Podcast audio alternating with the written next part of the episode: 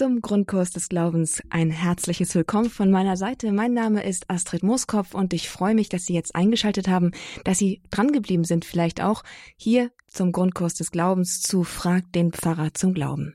Unser Pfarrer ist wieder Pfarrer Peter van Briel, der, aus, der uns aus Hopstenhallwerde, das ist im Norden Deutschlands zugeschaltet ist über das Telefon und er wird uns, wird Ihnen heute hier Ihre Fragen beantworten, die Sie zum Glauben haben.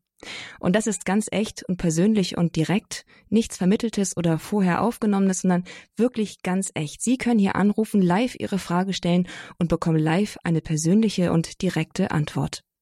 Die Telefonnummer, unter der Sie hier sich einschalten können sozusagen, das ist die 089 517 008 008. Und ich wiederhole nochmal, es geht um Fragen zum Glauben. Jetzt nicht Fragen direkt zur Bibel, vielleicht auch Fragen zur Bibel, das hat ja manchmal damit was zu tun. Aber hier geht es um den Glauben. Hier können Sie Fragen zur Liturgie, zur Glaubenspraxis stellen, vielleicht auch zu Erlebnissen, die Sie gehabt haben und die Sie nicht verstehen können innerhalb Ihrer Kirchengemeinde oder innerhalb des Gottesdienstes. All diese Fragen haben hier ihren Platz und Sie sind herzlich eingeladen, hier mitzumachen mit Ihrer Frage und die Sendung dadurch zu bereichern. 089 517 008 008. Wir freuen uns, wenn Sie sich hier zahlreich einschalten und wenn Sie über Ihren Schatten springen und anrufen. Wir, das ist wie gesagt, das bin ich und das ist Pfarrer Peter van Briel, der uns jetzt zugeschaltet ist. Hallo, Herr Pfarrer van Briel. Schön, dass Sie da, schön, dass Sie da sind. Ja, hallo, grüß Gott. Grüß Gott.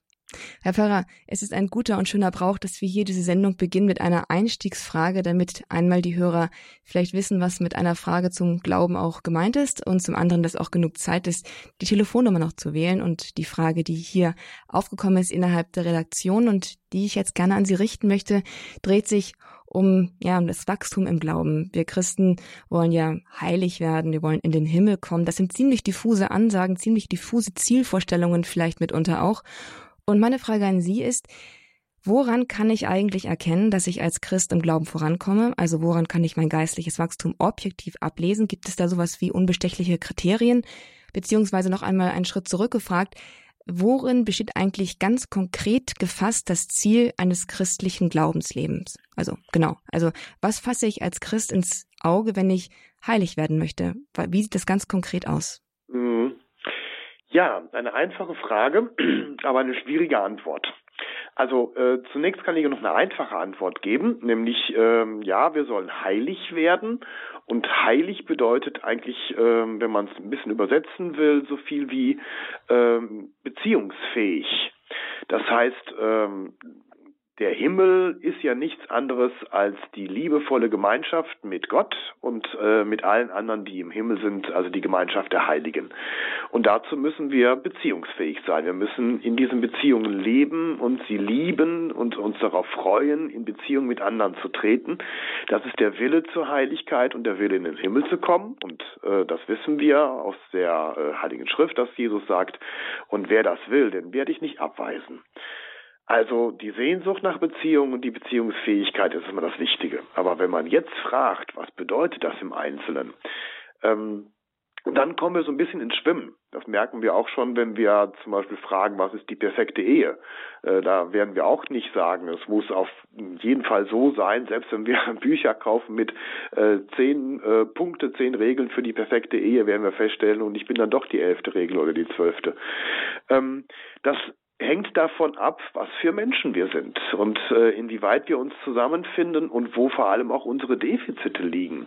Die liegen ja bei jedem ein bisschen anders. Der eine ist weniger empathisch, der andere ist zu laut oder zu leise oder versteht Dinge nicht, die in einem anderen Menschen vorgehen. Und äh, da müssen wir alle wachsen. Und ähm, Jetzt kann man aber nicht so ein Kriterium äh, bild, äh, anbieten, wo man sagt, so, jetzt kann jeder feststellen, dass er gewachsen ist, weil jeder hat ja andere Defizite und muss an anderen Stellen wachsen. Und deswegen ähm, würde ich äh, nochmal äh, empfehlen, wie das in der äh, katholischen Kirche immer schon Tradition gewesen ist, dass man sich nicht ein Buch nimmt, wie werde ich heilig, sondern einen geistlichen Begleiter. Das kann auch äh, jemand sein, der nicht unbedingt Priester ist, sondern selbst einfach äh, sich äh, da, darin auskennt und auch gut beraten kann, äh, weil er ganz flexibel reagiert. Wie ist das mit dem einen? Wo hat der seine Defizite? Woher sieht er sie selber und äh, wie kommt er voran? Ähm, das andere Problem ist dann nämlich, wenn wir Fortschritte machen, also es klappt jetzt schon ein bisschen besser, dann kann dieser Fortschritt äh, unter Umständen sehr schnell dazu führen, dass ich stolz werde und dass ich zwar gerade einen Fortschritt habe, aber der mich zurückwirft, weil ich sage, ja, jetzt bin ich schon ganz toll und jetzt kann ich das alles und äh, flups ist die Heiligkeit schon wieder ein Stückchen äh, schlechter geworden. Das heißt, es ist ein lebendiger Prozess. Und äh, da gibt es nicht in dem Sinne einen objektiven äh, Schnelltest, den ich machen kann und dann kann ich meinen Status der Heiligkeit erkennen. Ähm, und hinzu kommt noch, noch zwei Dinge. Einmal nämlich, dass wir nie im äh, objektiven Status der Heiligkeit irgendwann sterben werden, äh, sondern wir werden immer äh, bedürftig bleiben. Das heißt, am Schluss werden wir erlöst werden. Dann kommt Christus und schenkt uns die Heiligkeit. Wichtig ist also die Sehnsucht nach der Beziehungsfähigkeit, die Sehnsucht danach vollkommen zu sein. Ähm, und die Sehnsucht, die kann man noch schlechter messen als die Heiligkeit selber. Ähm, aber es ist eben dann äh, die Begegnung mit Christus, der mir das schenkt, äh, was äh, mir noch fehlt. Und selbst am Ende des Lebens, wenn ich mich ein Leben lang bemüht habe, gibt es immer noch äh, riesige Felder, wo ich dann sage, und das musst du jetzt machen, Christus. Und das Zweite, was es auch ein bisschen schwieriger macht, ist, wir sind berufen zur Gemeinschaft der Heiligen. Das heißt, ich persönlich muss gar nicht in jeder Hinsicht perfekt sein. Das merken wir zum Beispiel auch in der Ehe. Wenn ich da als Mann in der Ehe bin, kann ich sagen, ja, ich bin nicht so empathisch, ich verstehe nicht, ähm, was in anderen Menschen vorgeht, aber meine Frau, die kann das ganz toll. Und äh, ich vertraue meiner Frau. Und wenn die mir sagt, dem geht's nicht gut oder der hat nur so getan, als ob, dann glaube ich ihr. Das heißt, meine Defizite können auch durch die Heiligkeit anderer ergänzt werden und in der Gemeinschaft werden wir dann diejenigen sein, die dann zur vollen Beziehungsfähigkeit streiten. Ähm, ich bin also nicht dazu berufen, wie Gott zu sein, der in jeder Hinsicht perfekt ist, sondern ich bin derjenige, der zusammen mit allen anderen Menschen in der Heiligkeit sich gegenseitig ergänzt und das, was andere können, auch freudig annimmt und sagt, äh, schön, dass es dich gibt, du ergänzt das, was mir fehlt und zusammen in der Gemeinschaft der Heiligen äh, sind wir dann diejenigen, die äh, auch wahrscheinlich nur annähernd äh, die Heiligkeit Gottes widerspiegeln. Ja, das war meine Antwort. Wow, sehr umfassend, aber doch wirklich sehr hilfreich. Bei mir ist jetzt besonders hängen geblieben, dass wir der Sehnsucht, die sagen zwar, die Sehnsucht ist nicht besonders gut messbar, aber naja, wenn wir das Wort Sehnsucht sagen, dann weiß doch zumindest, nehme ich doch mal an, dass jeder von sich schon ziemlich gut genug weiß, wie sich die Sehnsucht bei ihm anfühlt und ob sie nun gerade sehr stark ausgeprägt ist oder nicht ausgeprägt ist. Von daher, ich danke Ihnen sehr für diese sehr hilfreiche und umfassende Antwort. Danke, Herr Pfarrer. Mhm, ja, bitte. Und dann haben sich jetzt auch schon erste Hörer gefunden, die sich hier die Mühe gemacht haben, den Telefonhörer abgehoben haben, die Nummer gewählt haben, die Nummer 089 517 008 008, um hier bei Frag den Pfarrer zum Glauben Ihre Frage beizusteuern und eine direkte und persönliche Antwort zu bekommen. Denn da sind Sie hier mit dabei, liebe Zuhörer. Mein Name ist Astrid Mooskopf. Hier ist der Grundkurs des Glaubens mit Frag den Pfarrer zum Glauben. Und unser Pfarrer ist Pfarrer Peter van Briel. Er beantwortet uns hier live die Fragen. Unsere erste Hörerin, das ist Frau Döring. Grüß Gott, hallo. Ja, grüß Gott. Ich habe eine Frage. Ich hatte letzten ähm, Samstagabend ähm, Kommunionhelferdienst und ähm, da ist äh, für mich sehr überraschend ähm, ein Ehepaar, die ich auch kenne als Bekanntenkreis, also aus, der, aus dem Ort, ähm, gemeinsam zum Tisch des Herrn gekommen und ich wusste, die sind evangelische Christen. Und ich habe ja erstmal Luft geholt, aber ähm, die sind mit so einer Selbstverständlichkeit äh, zu, also zum Tisch gekommen und haben eben damit signalisiert, sie möchten kommunizieren. Und ich habe ihnen ähm, ja den Leib des Herrn gegeben und habe dann innerlich gebetet, Herr, ähm, ich hoffe, ähm, du ja strafst mich jetzt nicht. Also ich, ich ähm, war bin einfach bis jetzt noch sehr verwirrt darüber, ob ich mich richtig verhalten habe oder was ich hätte machen können. Mhm. Ja, ähm, es können manchmal sehr bedrängende Situationen sein, aber äh, es gilt äh, die Regel, dass beim Kommunion austeilen kein Skandal äh, hervorgerufen werden sollte. Und wenn wir Menschen äh, abweisen, äh, die ganz ehrfürchtig da sind, dann kann das manchmal eben äh, für viel mehr Ärgernis sorgen als wenn wir mhm. äh, ihnen jetzt die Kommunion geben würden. Ähm, vor allem dann, wenn wir bei den einen wissen, dass sie evangelisch sind und danach kommen andere, bei denen wissen wir es nicht und denen würden wir dann die Kommunion geben. Mhm. Das heißt, ähm, also ich als Priester bin zum Beispiel aufgefordert, wenn ich weiß, das sind evangelische, dass ich sie vorher und wenn es geht, dann auch nachher nochmal darauf hinweise, aber in dem Augenblick ähm, versuche, jeden Skandal zu vermeiden. Vielleicht kann man äh, nochmal durch Blicke oder ein ganz kurzes, ähm, wir sind evangelisch, und wenn die dann sagen, ja, aber trotzdem, ähm, dann ähm, ist es ja etwas anderes, als wenn da jetzt jemand ist, der sich offensichtlich ungehörig nimmt. Mhm. Also zum Beispiel, wenn jetzt äh, irgendein Kind kommt, von dem wir wissen, dass es noch nicht zur Kommunion gegangen ist äh, und äh, das dann da steht und äh, Faxen macht, das ist was anderes. Mhm. Da kann man das Kind auch beiseite schieben, liebevoll, aber eben auch ähm, sagen, also wenn ich dem Kind jetzt die Kommunion gebe und das macht mit der Hostie, Gott weiß was, dann ist es wirklich ein Skandal, Skandal für alle. Mhm. Ähm, also es gibt noch Grenzen, wo ich sage, also da muss ich dann wirklich äh, sagen, jetzt geht's gar nicht mehr. Aber wenn da ehrfürchtige Leute sind, die ganz ehrfürchtig die Kommunion auch empfangen, ähm, sollte ich in dem Augenblick äh, die Kommunion nicht verweigern. Mhm. Hinzu kommt noch, ähm, dass ähm, getaufte Menschen grundsätzlich ja erstmal auch ein, ähm, eine Berechtigung zur Eucharistie haben. Ähm, wenn sie in anderen Konfessionen sind, erklären sie zwar, dass sie ein anderes Verständnis haben, ähm, aber dass wir äh, bei getauften Menschen das nicht als Sakrileg ansehen. Mhm. Äh, sondern äh, das ist etwas, das manchmal auch dazu führt, dass Menschen den Weg zurück in die katholische Kirche finden. Ich weiß von einigen, die als evangelische äh, in Kirchen zur Kommunion gegangen sind und dann anschließend auch katholisch geworden sind, weil sie gespürt haben, da ist mehr, da ist was Besonderes, das ist eine ähm, übernatürliche Speise, die ich da bekomme. Und manchmal führt der Weg eben ähm, über eine Grenzüberschreitung. Mhm. Äh, bei Ungetauften, äh, da würde ich sagen, nee, das ist dann doch was ganz anderes. Mhm.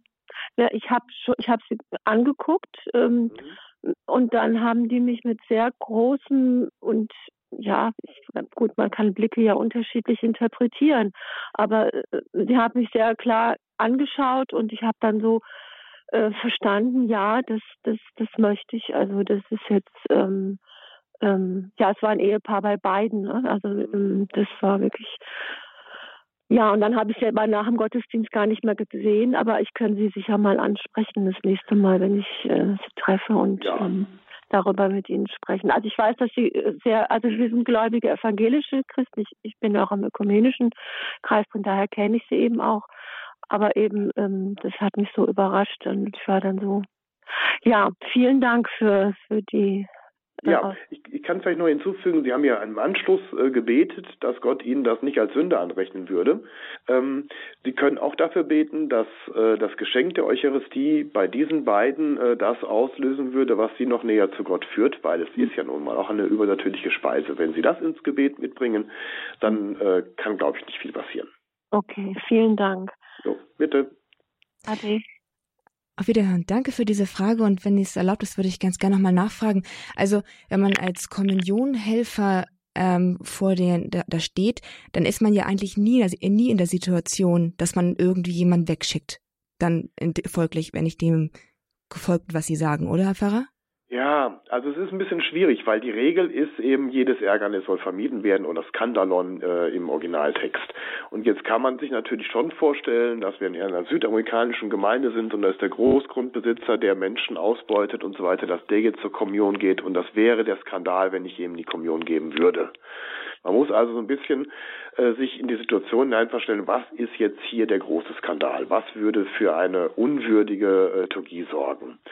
Bei uns ist es äh, in Deutschland äh, leider so, dass ähm, die Moral der Leute ähm, äh, keine große Rolle spielt und wir darauf äh, auch keine Rücksicht nehmen sollten. Ähm, wenn in Amerika zum Beispiel ein äh, Abtreibungspolitiker, also der sich für die Abtreibung einsetzt, zur Kommunion geht, könnte das der Skandal sein. Dann bin ich verpflichtet, als Kommunionhelfer das nicht zu tun, weil äh, das dann für Aufsehen sorgen würde. Aber ich, so wie ich unsere Gemeinden in Deutschland kenne, äh, ist als man als Kommunionhelfer mehr oder weniger äh, eigentlich verpflichtet, die Kommunion immer zu reichen. Es sei denn, derjenige äh, benimmt sich jetzt gerade in diesem Augenblick wirklich unwürdig. Mhm. Ähm, dann kann ich nicht anders, als ihm die Kommunion zu verweigern und dann würde das aber auch ähm, honoriert werden von den Umstehenden. Mhm. Okay, vielen Dank nochmal für diese nachträgliche Erklärung. Dankeschön. Mhm. Und damit, vielen Dank, Herr Pfarrer, gehen mhm. wir zu unserem nächsten Hörer. Es ist Herr Lissmeister und er ruft aus Lewach an. Grüß Gott, Herr Lissmeister. Grüß Gott. Hm, ich hätte da eine Frage und zwar, wie ist das denn, wenn man Personen kennt, die krank sind, aber man, die wollen, dass man für sie betet, aber sie haben einen ungesunden Lebensstil, soll man da weiter für sie beten oder ja, ja, auf jeden Fall. Also beten sollten wir immer für Menschen, äh, mögen sie noch so äh, negativ äh, oder in unseren Augen einen unsteten äh, Lebenswandel führen. Ähm, äh, abgeschlossen ist ein Leben immer erst äh, dann, wenn es äh, in dieser Welt zu Ende gegangen ist. Und dann können wir denjenigen äh, Gott übergeben und hoffen, dass er bei Gott äh, seine Erlösung findet. Aber solange wie jemand lebt, können wir für ihn beten, sollen wir auch für ihn beten, denn es gibt immer noch die Bekehrung. Und äh, manchmal ist es sogar so, dass ein Mensch, der vielleicht fern von Gott ist und einen äh, unmoralischen Lebenswandel führt, durch unser Gebet äh, in der Krankheit geheilt wird und durch die Heilung in der Krankheit, wo wir sagen, hat er ja gar nicht verdient, denn er hat ja gar kein gottgefälliges Leben geführt, äh, sich dadurch erst bekehrt. Also die Wege Gottes, äh, die entziehen sich uns manchmal, wo wir sagen, also äh, wenn ich Gott wohlgefällig bin, dann werde ich auch geheilt. Manchmal ist es so, man wird geheilt und anschließend ändert man sein Leben. Ähm, und wie es genau geht, das überlassen wir Gott, aber wir beten für diese Menschen, auch wenn sie uns um einen ganz bestimmten Gefallen äh, im Gebet bitten, dass wir sagen, wir sollen dafür beten, beten wir natürlich immer für die Heiligkeit des ganzen Menschen. Hm, danke. Ja, bitte. Danke für diese Frage. Die Frage nach dem Gebet, das man anderen zuwenden soll oder worum man gebetet wird, die beschäftigen viele Hörer. Es ist immer wieder eine Frage, die auch hier aufkommt. Danke, dass sie auch hier jetzt wieder beantwortet werden konnte. Danke für den Anruf. Danke für die Antwort. Liebe Zuhörer, Sie haben eingeschaltet hier bei Frag den Pfarrer zum Glauben. Sie kriegen es wahrscheinlich schon mit. Es sind Fragen rund um den Glauben, die von Ihnen kommen und an unseren Pfarrer, der Pfarrer Peter van Briel gestellt werden. Er beantwortet Ihre Fragen live und persönlich. Sie müssen hier nur anrufen, Sie dürfen hier nur anrufen und Ihre Frage stellen. Die Nummer ist die 089 517 008 008. Ich würde mich sehr freuen, Sie hier im Grundkurs des Glaubens bei Radio Horeb begrüßen zu dürfen, als jemanden, der die Sendung bereichert mit einer Frage aus dem persönlichen Glaubensleben, vielleicht aber auch eine Frage, die sich bei der Lektüre des Katechismus gestellt hat oder die aufgrund einer Predigt vielleicht noch ungeklärt ist. Gerne rufen Sie einfach an und stellen Sie diese Frage und helfen Sie nicht nur sich, sondern auch anderen, die vielleicht diese oder ähnliche Fragen haben. 089 517 008 008. Und derjenige, der Ihre Fragen hier, wie gesagt, beantwortet, ist Pfarrer Peter van Briel. Er ist Ihnen hier live zugeschaltet und steht Ihnen persönlich Rede und Antwort. Unsere nächste Hörerin ruft aus Berlin an. Es ist Frau Wojcinek. Hallo, Frau Wojcinek. Ja, hallo. Heute bin ich auch mal dran. Ich habe auch mal eine Frage. Und zwar äh, sind mein Mann und ich darüber gestolpert. Ähm, die Evangelien sind ja durch Überlieferungen viele, viele Jahre nach Jesus geschrieben worden. Und jetzt irgendwie zerbrechen wir uns den Kopf darüber, ähm, wie war es denn äh, mit Maria und Josef? Äh, der Engel äh, brachte Maria die Botschaft und, und Maria unterhält sich mit dem Engel und das ist uns alles so wortwörtlich überliefert. Und der Engel erschien, äh, erschien Josef im Traum und auf an anderer Stelle heißt es aber wieder, Maria bewahrte alles in ihrem Herzen. Wir müssen doch denn auch darüber gesprochen haben, sonst wäre doch das gar nicht bis zu uns vorgedrungen. Und da machen wir uns Gedanken drüber mit meinem Mann jetzt gerade. Mhm. Ja, ähm, Sie sagen schon richtig, da muss wohl jemand drüber gesprochen haben. Ähm, also erstmal sind die Evangelien gar nicht so viel später geschrieben. Ähm, es gab wohl einen Prozess, der äh, dazu führte, dass äh, die Evangelien ähm, 10 oder 15 oder vielleicht maximal 20 Jahre später geschrieben worden sind. Es gibt Hinweise, dass im Jahre äh, 50 oder zumindest spätestens 70 auch äh, die Evangelien wohl mehr oder weniger abgeschlossen waren. Aber das sind Spekulationen, das will ich der Wissenschaft überlassen. Vorher hat es auf jeden Fall schon die ersten Sammlungen gegeben. Hat jemand was da aufgeschrieben, da was aufgeschrieben. Äh, vielleicht sogar schon zu äh, Lebzeiten Jesu, wo er irgendwo gepredigt hat und die Leute sich das aufgeschrieben haben, weil sie sich das merken wollten. Ähm, interessant ist dann aber jetzt eben Ihre Frage, wie ist das mit der Kindheit Jesu? Das ist dann ja nochmal 30 Jahre früher gewesen. Ähm, und da gehen wir davon aus, dass es äh, vor allem eben Maria gewesen ist, die als Quelle dann erzählt hat, wie ist das gewesen damals, wie habe ich das erlebt und äh, was weiß ich über das, was äh, mit Josef geschehen ist. Ähm, wenn im Evangelium steht, Maria bewahrte alles in ihrem Herzen, heißt das nicht, dass sie nicht geplaudert hat, sondern sie hat es gut mhm. aufbewahrt und sie hat äh, wohl offensichtlich, wir gehen ja davon aus, dass die Tradition, dass Johannes äh, Maria äh, zu sich genommen hat, ähm, dann auch wirklich so gewesen ist, dann äh, wird Johannes wohl auch mit Maria darüber gesprochen haben, Maria auch Johannes einiges erzählt haben. Es gibt aber noch eine andere Quelle, und zwar das sogenannte Protoevangelium des Jakobus ähm, das wohl auf einer Familientradition aus Nazareth beruht. Also die Nazarener damals, die Verwandten und äh, Bekannten Jesu haben schon aufgeschrieben, äh, was damals so alles passiert ist. Das ist nicht aufgenommen worden in den offiziellen Kanon, weil es auch ein bisschen zu legendär und ein bisschen zu volkstümlich gewesen ist. Äh, das sind so die Geschichten aus der Kindheit Jesu, äh, wo er äh, Tonvögel hat fliegen lassen oder die Bretter in der Werkstatt des Josef mhm. verlängert hat, wo man sagte, nee, das ist jetzt nicht würdig genug. Aber das heißt nicht, dass alles im Protoevangelium deswegen ähm, nur erfunden wurde, nur Legende ist, sondern äh, auch die Familie um Jesus herum hat wohl damals schon äh, sich Notizen gemacht. Ja. Ja, genau, haben wir uns das inzwischen auch schon. Und das mit Johannes war eigentlich meine Erklärung auch schon mal. Mhm. Aber dann, dann sind wir ja, dann sind wir, liegen wir da gar nicht so verkehrt. Nö, nö, das scheint ganz vernünftig zu sein, was sie sich denken. Gut, alles klar. Dankeschön. Und jo, dann bitte. einen gesegneten ersten Advent an alle und an ganz Radio Horeb und nach ganz Balderschwang von uns. Ja, danke Ihnen auch. Danke, Frau Wojtynek, und einen herzlichen Gruß nach Berlin. Danke für Ihre Frage hier in Frag den Pfarrer zum Glauben im Grundkurs des Glaubens mit Pfarrer Peter van Briel und mir. Ich bin Astrid Moskow und Pfarrer Peter van Briel beantwortet Ihre Fragen. Schön, wenn Sie anrufen. Die Telefonnummer, unter der Sie hier durchkommen, ist die 089 517 008 008. Hier gibt es Fragen zu Glauben in allen Farbabstufungen, wie Sie hören, und auch Ihre Frage hat hier Ihren Platz, wenn Sie sich trauen anzurufen. 089 517 008 008. Das ist Ihre Nummer zu Frag den Pfarrer zum Glauben bei Radio Horeb im Grundkurs des Glaubens. Wir haben eine wir haben jetzt einen Hörer, der hat uns aus Regensburg erreicht. Es ist Herr Prinz. Hallo, Herr Prinz. Ja, grüß Gott, grüß Gott, Herr Pfarrer. Grüß Gott. Ja, ich möchte zur Stellung zu Heil und Fegfeuer. Wir haben da eindeutige äh, Aussagen von Heiligen. Erinnern Sie sich, wie die Mutter Gottes einfach die Kinder in, das, in die Hölle schauen lesen, wo die Menschen hinkommen, wenn sie weiter sündigen, schwere Sünden begehen, also wo sie gewarnt hat, wie das ausschaut und die Kinder werden am Schlag die wären tot gewesen, wenn sie nicht die Gnade Gottes gehalten hätte. Gell?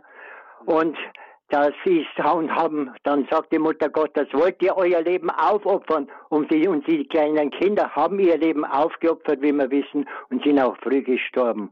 Also, im, wegen, auf der anderen Seite das Fegfeuer ist, kann auch sehr schlimm, aber das ist begrenzt. Aber die Hölle ist ewig und sie ist grausam und es muss den Leuten gesagt werden, die heute so gleichgültig leben und so weiter und sich nicht mehr kümmern um Glauben und der Abfall, dass sie wissen, wenn einfach die Barmherzigkeit Gottes aufhört und die Liebe und alles, da was dann steht, was auch kommt, das ist Aussagen unserer katholischen Kirche und Lehre der katholischen Kirche. Man muss aussprechen, was passiert, wenn die Liebe nicht mehr gilt, wenn die Liebe die, die Leute einfach nicht umkehren. Und die Gefahr ist noch heute da, weil der Glaubensabfall so groß ist wie noch nie. Mhm.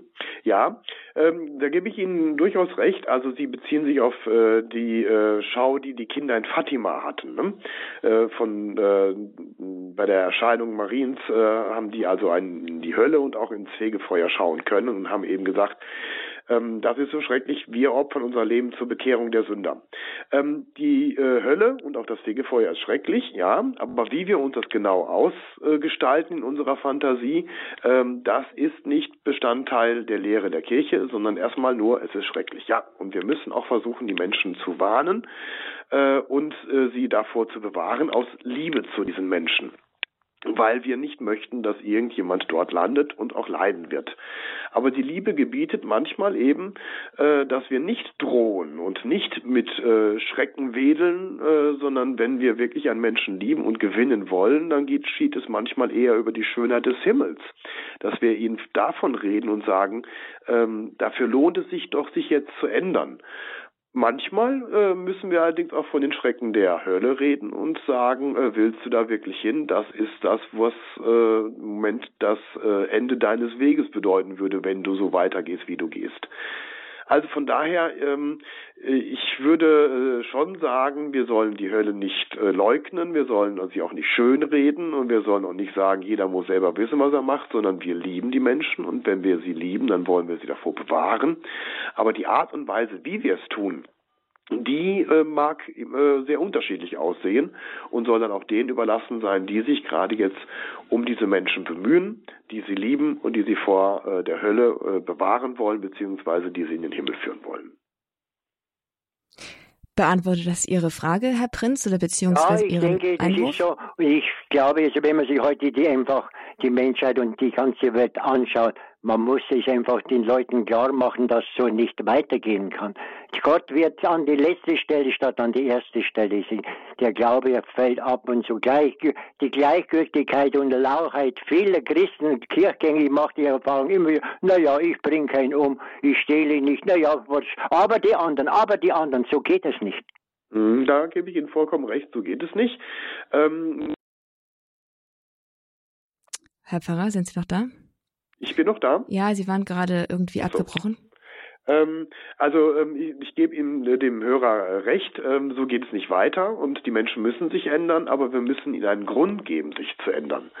Also äh, irgendwie darauf hinweisen, dass es aus einem bestimmten Grund so nicht weitergeht und dass es einen bestimmten Grund gibt, einen anderen Weg einzuschlagen und den müssen wir vor allem betonen. Ja, eine gute Antwort, denke ich, auf die Frage nach der Hölle und nach dem, eigentlich letztlich nach der Frage, komme ich in die Hölle und wie komme ich eigentlich in die Hölle? Und ich glaube, hier auch in der Sendung fiel schon öfter mal auch von Ihrer Seite dann der, die Erwiderung, es kommt nur derjenige in die Hölle, der auch in die Hölle möchte. Also der Mhm. sagt, ich will in die Hölle. Meine Frage, die sich dann immer so halb unbewusst mir stellt, ist, äh, ab wann will ich denn die Hölle? Was sind denn so Sachen, also auch wenn ich gar nicht sage, ich will in das, ins ewige Feuer, wie auch immer das aussehen mag, ähm, ja, was sind denn so Entscheidungen oder, oder Sachen, wo ich dann sagen würde, das heißt, ich will unbedingt in die Hölle und nicht in den Himmel? Ja, also keiner würde den Satz, ich will in die Hölle so sondern äh, es gibt eben äh, eine Entscheidung, wo ich treffe, da sage ich, das will ich und das bedeutet letztlich die Hölle. Für diesen Menschen allerdings nicht. Er möchte nicht äh, Gottes Diener sein, er möchte sich von Gott nicht vorschreiben lassen, äh, wie er zu leben hat und das scheint für ihn eine Befreiung zu sein. Das heißt, er sagt sich los von Gott, er sagt sich los von jedem Dienst, er sagt sich los von jeder Erlösung äh, und äh, ist dann äh, letztlich äh, frei von Gott und Gott respektiert unsere Entscheidung letztlich, ähm, aber das bedeutet die Hölle. Ähm, das heißt, jeder, der zu Gott will und der sagt, ich möchte aber doch lieber äh, erlöst werden und ich möchte doch auch lieber zu Gott und ich treffe zwar diese Entscheidung, aber wenn das bedeutet, dass ich von Gott getrennt werde, dann will ich diese Entscheidung lieber nicht. Ähm, der kann gerettet werden und der wird auch gerettet, weil Gott um uns wirbt bis die Entscheidung irgendwann mal endgültig ist. Aber vorher äh, wird er uns, mit, wie das bei Hosea heißt, mit Banden der Liebe versuchen äh, an sich zu ziehen. Aber wir müssen natürlich den Menschen deutlich machen, wenn du diese Entscheidung triffst, dann bedeutet das die Hölle. Für dich ist es vielleicht die große Befreiung, aber letztlich führt es dazu, dass du dich nicht nur von Gott, sondern von allem Guten und auch letztlich von allen Menschen lossagst. Willst du das wirklich? Und Mhm. das meine ich mit, wir müssen den Menschen einen Grund geben, äh, das Gute zu wählen, indem wir ihnen deutlich machen, was sie denn da jetzt gerade tun. Ja, wohl wahr. Danke nochmal für diese Erklärung. Das war nochmal sehr einleuchtend. Vielen Dank. Liebe Zuhörer, Sie haben eingeschaltet bei Radio Horeb und da sind Sie auch goldrichtig. Hier geht es nämlich um Ihre Fragen. Hier kriegen Sie nicht einfach nur etwas vorgesetzt und das müssen Sie jetzt essen, sondern Sie können hier Ihre Themen, Ihre Fragen aufs Tapet bringen und sich erklären oder sich beantworten lassen. Pfarrer Peter van Briel ist unser Pfarrer, den Sie zum Glauben fragen können. So auch der Titel der Sendung. Fragt den Pfarrer zum Glauben und Sie geben die Fragen hier ein. Wenn Sie anrufen unter der 089 517 008 008 kommen Sie mit etwas Glück durch hier in die Regie. Ich stelle Sie dann auf Sendung und Sie können Ihre Fragen an Pfarrer Peter van Briel stellen. Mein Name ist Astrid Mooskopf und ich freue mich, Sie hier durch diese sehr interessante und persönliche Sendung begleiten zu dürfen bei Frag den Pfarrer zum Glauben. Unsere nächste Hörerin hat uns erreicht aus Stuttgart. Es ist Frau Glinias. Hallo, Frau Glinias. Hallo. Grüß Gott. Grüß Gott. Ähm, ich möchte nur fragen über die Glaube. Und ähm, äh, mir besonders persönlich sehe ich, dass äh, viele äh, Leute glauben weniger und weniger in der heilige katholische Kirche. Und das finde ich sehr schade, weil, weil wir haben eine sehr, sehr große Schatz in unserer Kirche. Und das kann ich schon sagen, es gibt äh, unsere Sakramente, was wir haben. Und äh, ich versuche Menschen nur einfach zu gewinnen zu Gott, aber meine Erfahrung mit Glaube ist tiefer geworden. Und ich frage mich, äh, wo können wir auch unsere Kinder, die Zukunft für diese Kirche, damit wir überzeugen, dass die Kinder auch äh, mit uns äh, erleben, diese alles, was wir haben mit Rosenkranz, mit Weihwasser, mit äh, Beichten, alles, was ich gelernt habe, es tut mir sehr weh, wenn ich sehe Leute nur austreten und sagen, es gibt nicht mehr zu suchen. Aber man muss glauben auch, wir hatten die Heiligen auch und die haben alles gemacht im Leben. Aber warum sind wir so geworden, dass äh, unsere Glaube ist so ganz, ganz wenig geworden? Das ist mhm. meine Frage. Ja, wenn ich das wüsste, warum es so gekommen ist, dann wüsste ich auch ein Rezept dagegen. Ähm, also ich stimme Ihnen zu, äh, die Katholiken, äh, also sagen wir mal so, das größte Problem an der katholischen Kirche sind die Katholiken, die nicht mehr glauben ja. und davon gibt es leider immer mehr. Ähm, und äh, ich würde sie gerne alle wieder zum Glauben führen, wenn ich wüsste, wie das so grundsätzlich geht. Aber wenn Sie konkret die Frage stellen, wie kann man denn die Kinder äh, da überzeugen, dann ja. geht das eigentlich am besten äh, durch das eigene Beispiel. Also Kinder, äh, gerade kleine Kinder machen ja alles nach, was die Erwachsenen machen. Sie, sie, äh, mhm. Ich habe das im Gottesdienst, wenn ich vorne stehe und die Arme ausbreite, der Herr sei mit euch sage, dann breiten die Kinder die Arme auch aus. Ähm, und wenn die ähm, bei ihren Eltern oder bei den Großeltern nicht nur feststellen, die praktizieren was, sondern die machen das mit Freude, äh, dann brennt sich das auch tiefer ein. Also wenn man zur Beichte geht und dann freudevoll wiederkommt, wenn die mitkriegen, ähm, äh, jemand äh, freut sich auf die Beichte, dass er jetzt bald wieder beichten kann, oder er zündet eine Kerze an und sagt, jetzt ist alles wieder gut, ne? äh, die Kerze brennt hier für dich, für Prüfung, für Zahnarzt oder sonst was, wenn dieser Glaube äh, spürbar wird und die Kinder merken, das ist nicht nur etwas, was aufgesetzt ist, sondern Oma oder Mama oder Papa, ähm, für die ist das wirklich wichtig ähm, dann kommt es auch bei denen an. Und ich bin davon überzeugt, was in den ersten drei, vier Jahren oder von mir aus in den ersten sechs Jahren grundgelegt ist, das kann vielleicht in der Pubertät verloren gehen, scheinbar. Aber es kommt wieder. Es geht niemals ganz weg. Äh, es ist ein Fundament, das bleibt. Und irgendwann äh, erinnern sich die äh, Erwachsenen wieder daran, dass sie als Kind eine äh, Zeit hatten, wo sie sich sicher fühlten, wo sie eine Beziehung zu Gott hatten und sie werden das wieder hervorkramen. Da bin ich von überzeugt. Ja. Hilft das weiter, Frau Glinias? Ja, das, das hilft weiter. Ich muss nur einfach, äh, dass die Leute nicht raus aus der Kirche gehen, sondern die müssen nur einfach, äh, nur einfach recherchieren, was haben die Heilige damals gemacht, dass wir anders machen heute. Und mhm. das äh, hat mir auch geholfen durch die Heilige, weil ich bin sehr tief mit den Heiligen beschäftigt. Und ich sehe jede Situation, Situation, dass man erlebt, haben die Heilige auch damals das erlebt. Und das äh, gibt man nur einfach diesen Mut, ich mache weiter und ich glaube, Gott ist da für uns alle. Und wir müssen nicht nur einfach sagen, okay, tschüss, das war's, aber Dankeschön. Sie hm. haben beantwortet meine Frage. Ja, genau. aber dann danke ich auch für diesen Hinweis. Also die Heiligen sind oft deswegen heilig, weil sie in einer sehr äh, feindlichen Umgebung trotzdem geglaubt haben. Von ihnen können wir erstens viel lernen, indem wir auf sie schauen und wir können sie um ihre Fürsprache bitten für unsere Zeit.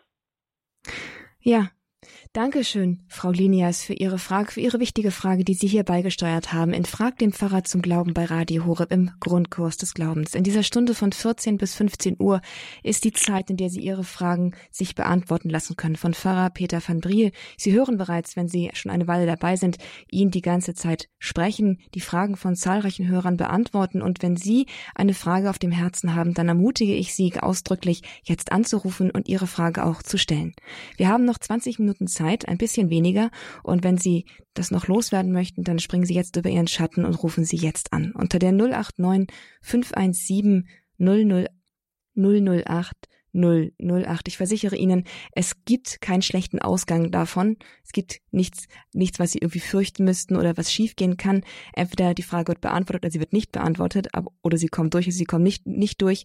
Aber es versucht zu haben, ist auf jeden Fall eine wichtig, ein wichtiger Schritt vielleicht. 089 517 008 008. Das ist die Nummer hier in, hier zu Frag den Pfarrer zum Glauben bei Radio Horeb. Angerufen hat jetzt auch eine Dame aus dem Allgäu. Sie sagt, es geht hier bunt durcheinander. Es ist Frau Müller und auch sie hat eine Frage zum Glauben. Eine, die auch nochmal bunt geht, oder, Frau Müller? Ja, hallo, bin ich jetzt auf Sendung? Ja, das sind Sie. Grüß Gott. Wie ist ja, Ihre Frage? Ja. Gut.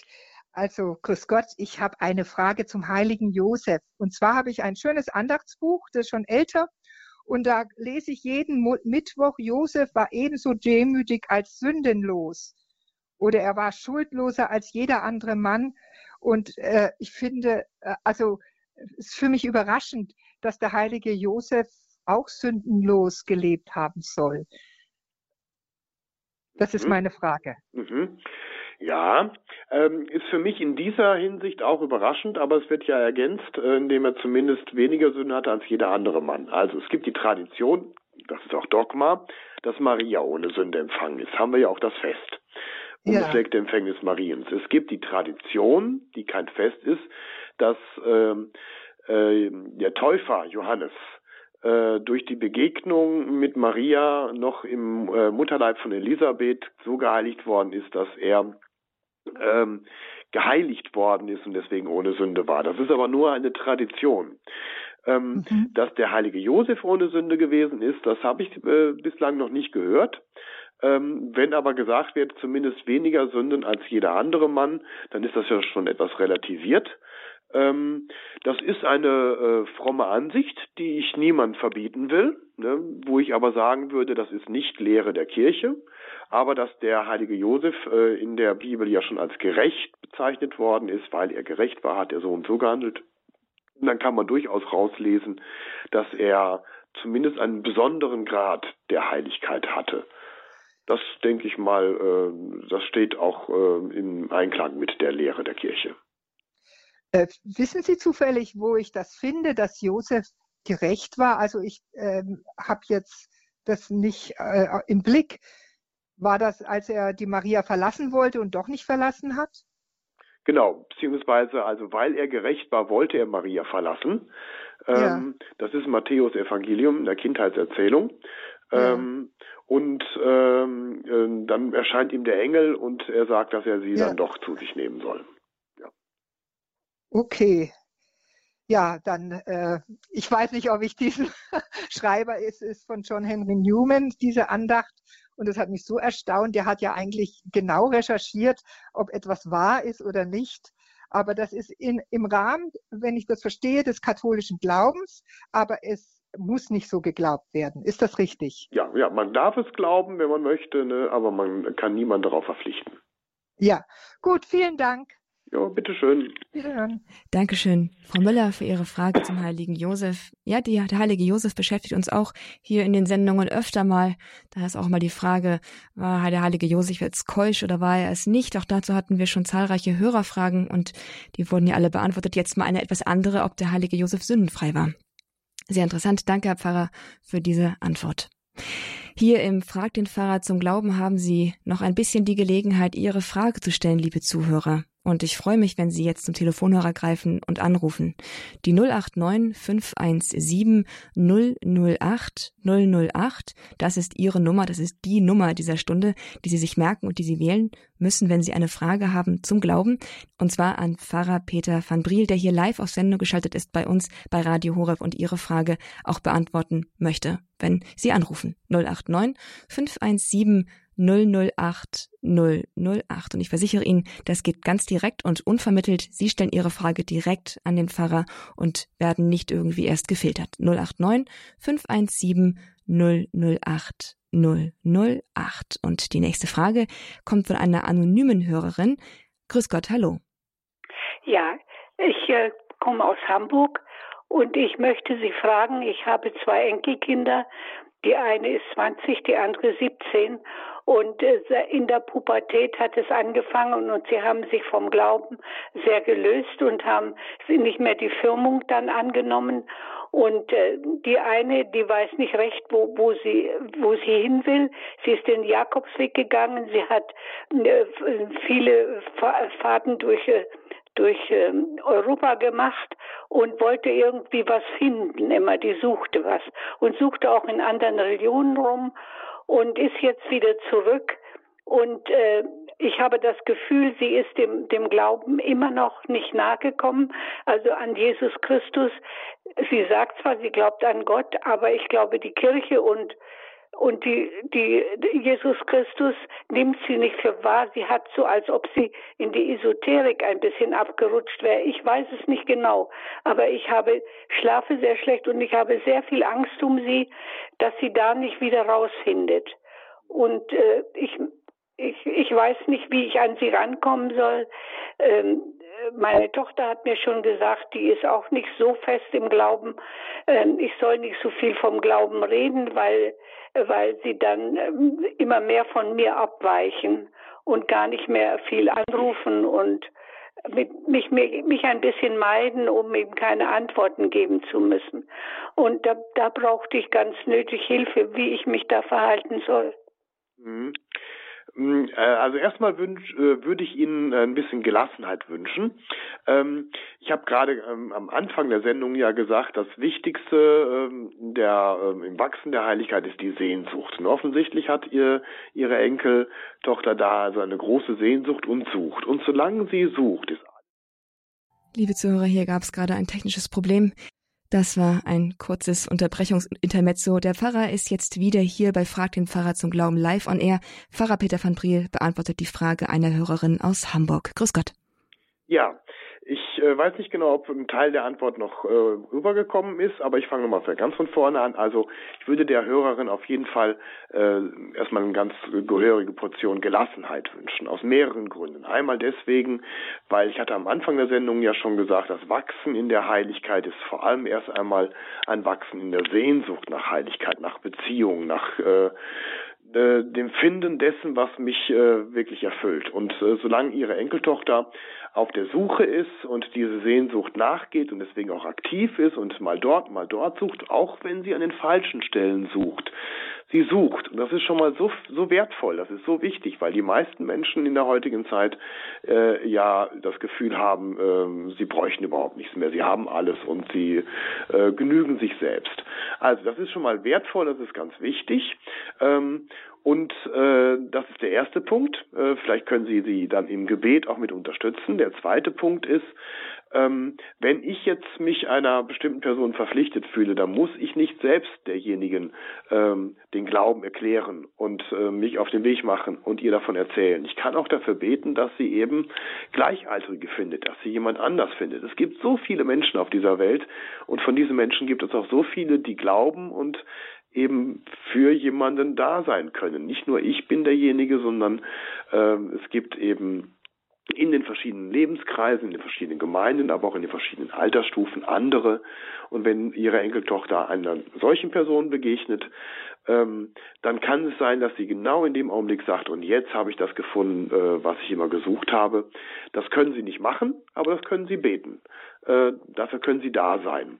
Ja, das ist nur immer meine Sorge, dass man oft hört, wenn man so in die Esoterik und in diese dämonischen äh, Geister da abwandert, dass man da oft ganz schwer wieder rauskommt. Und da habe ich eben Angst, weil die Eltern auch eben dann ein bisschen den Glauben ein bisschen locker nehmen. Die glauben zwar, aber äh, das ist nicht, äh, die können ihr da, glaube ich, nicht so helfen.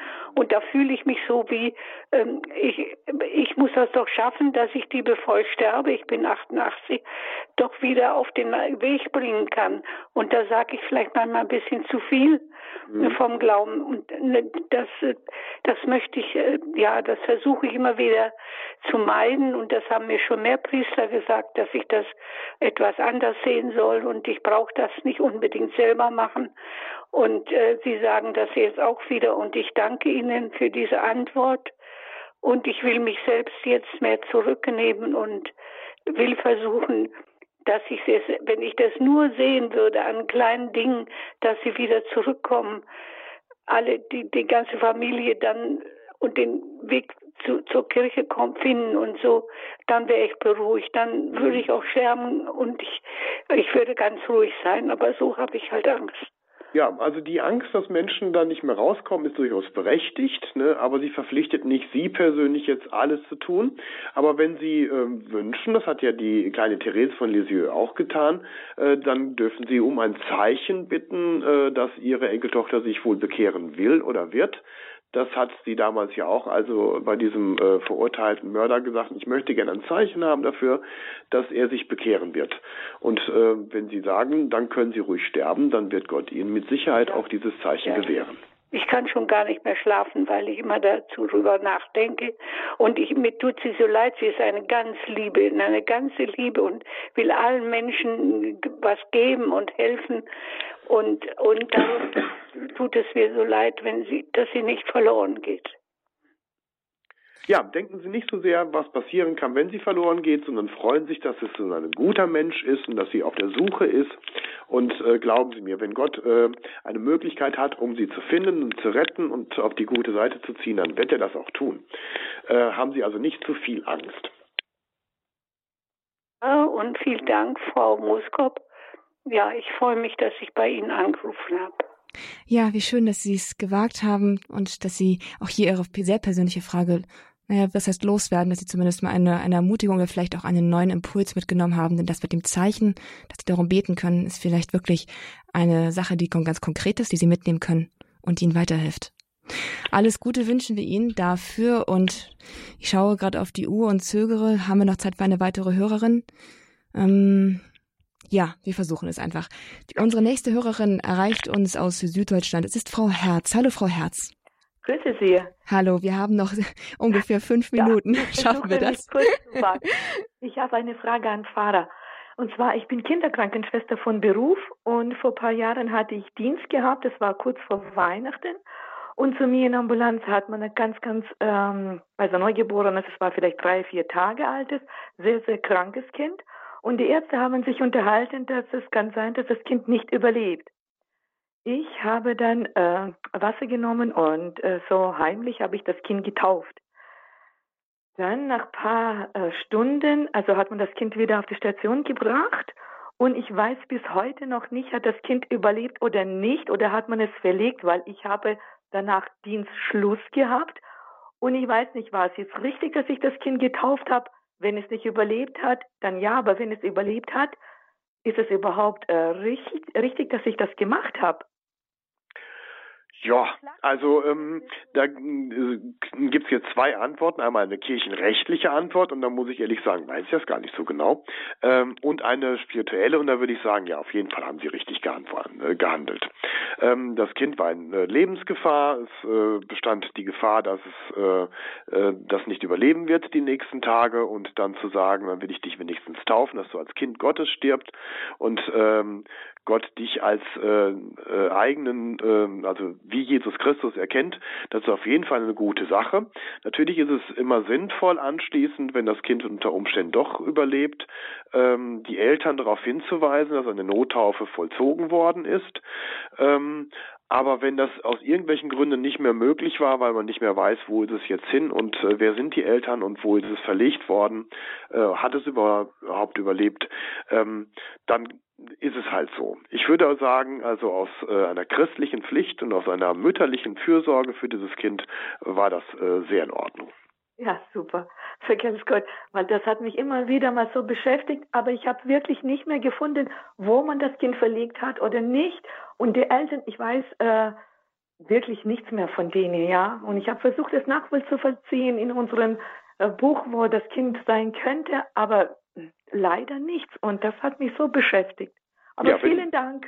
Was nicht möglich ist, rauszufinden, das, äh, dazu sind wir auch nicht verpflichtet. Ja. Was war eine interessante Frage jetzt noch zum Ende. Vielleicht auch ein guter Impuls, den wir noch in die nächste Sendung mit hineinnehmen können, vielleicht mal über das Thema Nottaufe und derartige Dinge zu sprechen. Eine immer auch ein faszinierendes Thema zumindest. Herr Pfarrer, wie schon gesagt, die Zeit neigt sich dem Ende zu und ich darf ich Sie bitten, all das, was jetzt auch hier an sehr persönlichem und was auch vielleicht auch jetzt nicht mehr durchgekommen ist an Fragen, ist einfach in Ihren priesterlichen Segen einzuschließen und uns alle zu segnen. Ja, ich wünsche allen, die angerufen haben und auch diejenigen, die äh, nicht durchgekommen sind oder die sich nicht getraut haben, ähm, dass sie ähm, in ihrem Glauben Stärkung finden, aber vor allem auch in ihrer Sorge um ihre Lieben und Menschen ähm, nicht in Angst und Panik verfallen, sondern in dem Gefühl, ähm, Gott ist mit ihnen und in der Sorge um die Menschen gibt er ihnen auch Möglichkeiten, entweder im Gebet oder vermittelt durch Opfer äh, für die Menschen zu sorgen und das will ich alles mitsegnen. Der Herr sei mit euch und mit deinem Geiste.